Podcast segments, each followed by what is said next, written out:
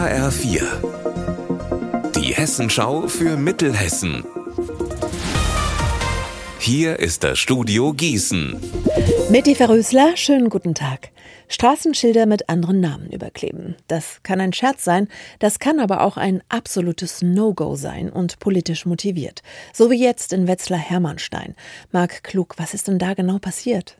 Hier haben Unbekannte am Freitag die Straßenschilder der Otto-Welt-Straße überklebt, und zwar mit dem Namen eines Nazi-Vorbilds.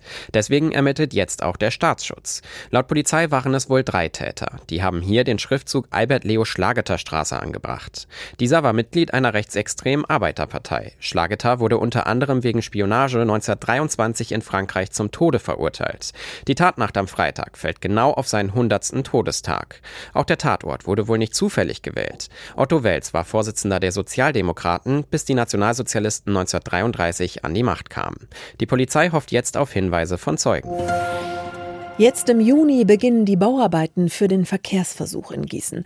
Auf dem Anlagenring und rund um die Innenstadt werden dann ab September die inneren Spuren zur Fahrradstraße. Für Autofahrer bleiben die äußeren beiden Spuren übrig, allerdings werden die künftig zur Einbahnstraße.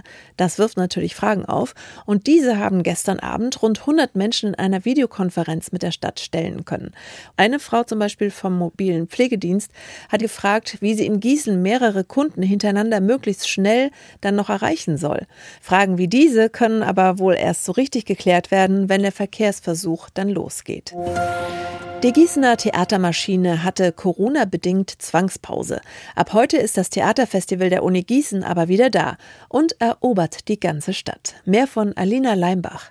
Die Studierenden der Gießener angewandten Theaterwissenschaften werden bis Sonntag Performances und Installationen zeigen. Die Spielorte sind unter anderem die Kirche St. Thomas Morus und das neu eingeweihte Theaterlabor auf dem Campus. Auch ein altes Ladengeschäft in der Innenstadt verwandelt sich zum Ausstellungsort. Unser Wetter in Mittelhessen. Heute mit einem absoluten Traumtag mit gefühlten 25 Sonnenstunden bei 23 Grad in Dietzölztal und 26 in Bad Nauheim. Morgen dann genauso schön wie heute. Ihr Wetter und alles, was bei Ihnen passiert, zuverlässig in der Hessenschau für Ihre Region und auf hessenschau.de.